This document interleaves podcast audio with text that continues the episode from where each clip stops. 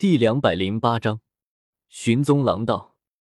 胡列娜的想法，李生不得而知。但这些狼道，他是必须要剿灭的。居然如此，那么你这段时间就住我这里吧，每天都和我们在一起转一转，仔细看看看，那些狼道到底是从哪里来的。好吧，那就多打扰了。李胜所说的事情，可是他所求之不得的。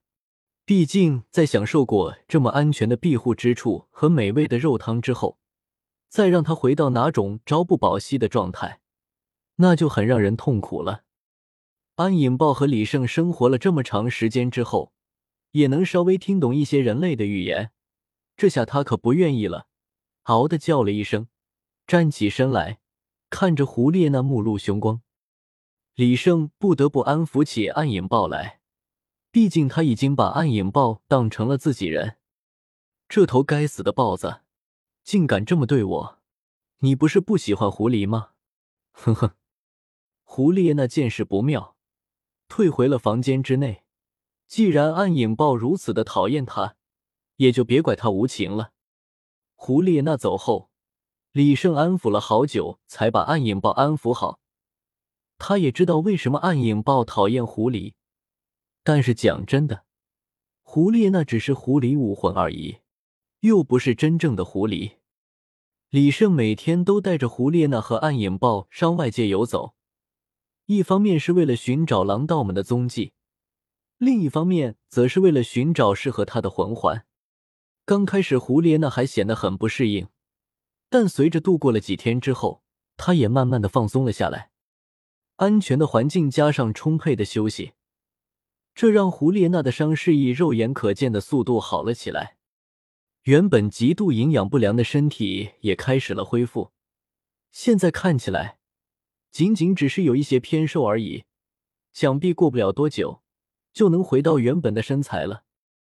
唯一美中不足的，或许就是他受伤因精疲力竭而无法自愈所留下的伤疤吧。不过他也看开了。等一个女人变得不再那么在意自己的容貌的时候，在外人看来，她就会显得更加的疯癫。至少在李胜看来是如此。在心里已经把李胜当成女人的胡列娜，在李胜面前越来越放肆了。她甚至敢于在李胜面前脱的只剩下内衣，这也让李胜越发的疑惑：这胡列娜到底是什么情况？受刺激了，想用美人计？虽说胡列娜的身材的确十分的不错，皮肤也很好，但是身上的疤痕却抵消了许多的美感。虽然胡列娜如此的作为，但是李胜还是撑得住的。毕竟他前世也是一个男人，手机信号那么好，什么样的风浪没见过？这些对他来说算是毛毛雨了。如果说对这种生活唯一感到不爽的，那或许就是暗影豹了。最初的几天，胡列娜倒还挺本分，见到他就十分识趣的退让。但是自从他的伤势好了之后，他就变了，不仅每天在李胜面前搔首弄姿的，竟然还十分可耻的变成半狐半人的模样。他难道不知道自己最讨厌狐狸的吗？安影豹哪里受得了这种委屈，当即就决定要他好看。但是他却十分可悲的发现。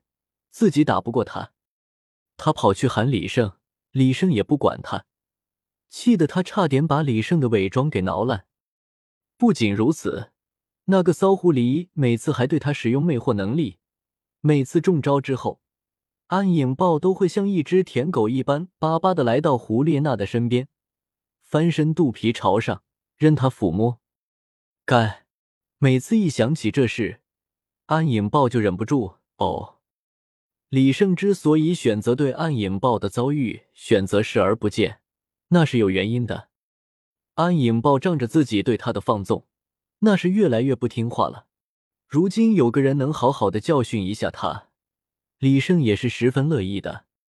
胡列娜也十分的精明，每次暗影豹想要撂挑子或是不听话的时候，他就出马了，往往就是暗影豹最后向李胜求助。而李胜却只是安慰他，直到他自愿表示一切行动听指挥。这时，李胜才会不痛不痒的说胡列那几句，而暗影豹则会像是打了胜仗一般，根本忘却了自己签订了什么不平等条约。可怜，可悲，暗影豹就这样被两人玩弄于股掌之中，浑然不知。两人虽然从未商量过，但每次之后，两人之间的眼神就已经说明了一切。胡列娜之前的住处在数天前就已经被找到了，甚至他们还从里面赶出来一只松鼠类魂兽。看来他的窝点暂时被魂兽所占据了。不过这不是重点，重点是李生还发现了胡列娜所写的遗书。胡列娜自然是也发现了，急急忙忙的跑了过去，一把抢过，塞进了随身携带的布包里。这遗书可不能被李生看到。里面可是有不少武魂殿的内幕，当时他没有想到这一点，只是觉得自己快死了，留个遗书也只是抱着侥幸的心理而已。从窝点出发，很快胡列娜便找到了当时遇袭的地方。接下来要做的事，就是以这个点为中心向四周探查了。这可不是一个轻松的活，但是谁让李胜爱管闲事呢？胡列娜在伤好了以后。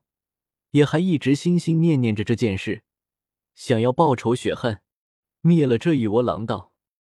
也许是狼道实在是不招人待见，李胜他们仅仅在周围转了两天，就发现了狼道们的踪迹。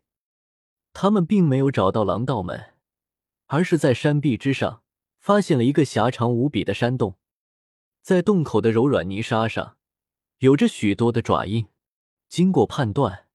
李胜发现这些爪印是属于犬科动物的，能留下这么多的爪印，而且还是犬科动物，李胜还真不相信，除了狼道，还能是其他的魂兽吗？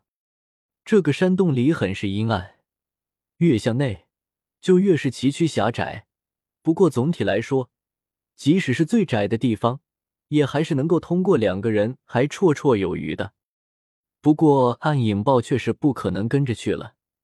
虽说它能引入阴影之中，但是它的体型还是大了一些，一些狭窄的地方还是通过的比较艰难的。对此，暗影豹显得很是不满，但是最后却只能悻悻然的守在洞口，等候着李胜归来。